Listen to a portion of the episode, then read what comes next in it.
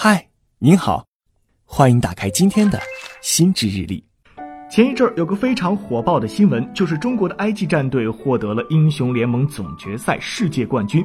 这是中国首次夺得这个项目的世界冠军。在夺冠的那一刻，很多大学里男生宿舍楼都传来了山呼海啸般的欢呼，朋友圈也沉浸在这个巨大的喜悦中，甚至连著名运动员武大靖获得短道速滑世界杯冠军的消息都被淹没了。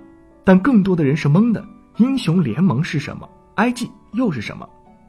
英雄联盟是一款超流行的电子游戏，而这个全球总决赛是全球最大的电子游戏竞技赛事。IG 就是一个职业电竞战队的名字，因为这个战队的老板是王思聪而走红。各大媒体第一时间报道了埃及夺冠的喜讯，连中央和国家机关工作委员会重要党刊的微博紫光阁也发消息祝贺。有媒体文章感慨道：“一代人的青春圆满了。”有些家长看到这个消息，心里却五味杂陈，他们内疚、自责、疑问：孩子长时间玩游戏，一直是家里的头号战争，打压孩子玩游戏是不是错了呢？到底孩子该不该玩游戏？或许家长们不知道，孩子们的偶像很多就是游戏迷，比如周杰伦和鹿晗，这些人常常组队打游戏。周杰伦还为游戏《英雄联盟》写了一首歌，而且游戏界的职业玩家还有不错的收入。有媒体预计，这次 IG 战队的冠军奖金是五百万美元左右。所以看看，游戏打得好也能发家致富。除了偶像和物质的双重感召，游戏的下面三个特点也让它具有极大的吸引力。第一，游戏的及时奖赏机制给人带来快乐。现实生活常常劳而无获，快乐的水平较低。而在游戏里，所有的行动都可以得到及时反馈，比如金币奖励、经验值增加或者级别升高，让人内心产生成就感和满足感。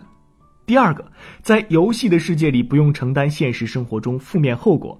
在现实生活中，谁都难免会输有挫败，而游戏输了可以一键复活，再来一次，就相当于说错了也无妨。比如《英雄联盟》、《DOTA 二》这两款游戏都给予玩家足够的发育成长空间，正面反馈较多。对于青少年来说，肩膀上都扛着学习的压力，父母对他们的期待也非常高。孩子的承受能力比较弱，玩游戏是一种释放压力的渠道。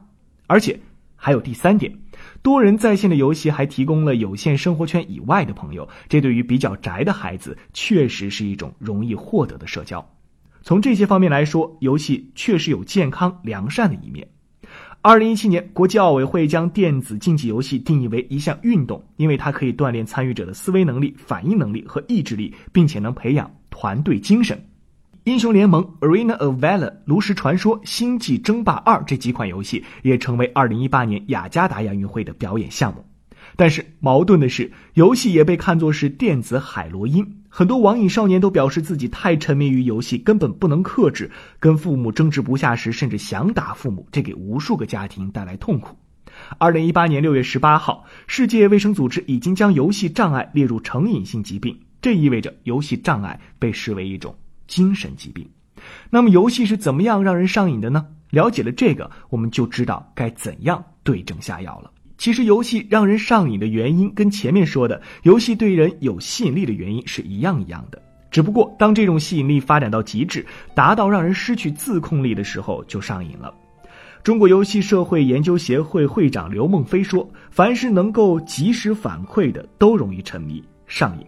比如游戏、短线炒股、赌博等等，都是。”而且青少年每天要踏踏实实、勤勤恳恳努力学习，这个反馈往往要在期末考试才能体现出来。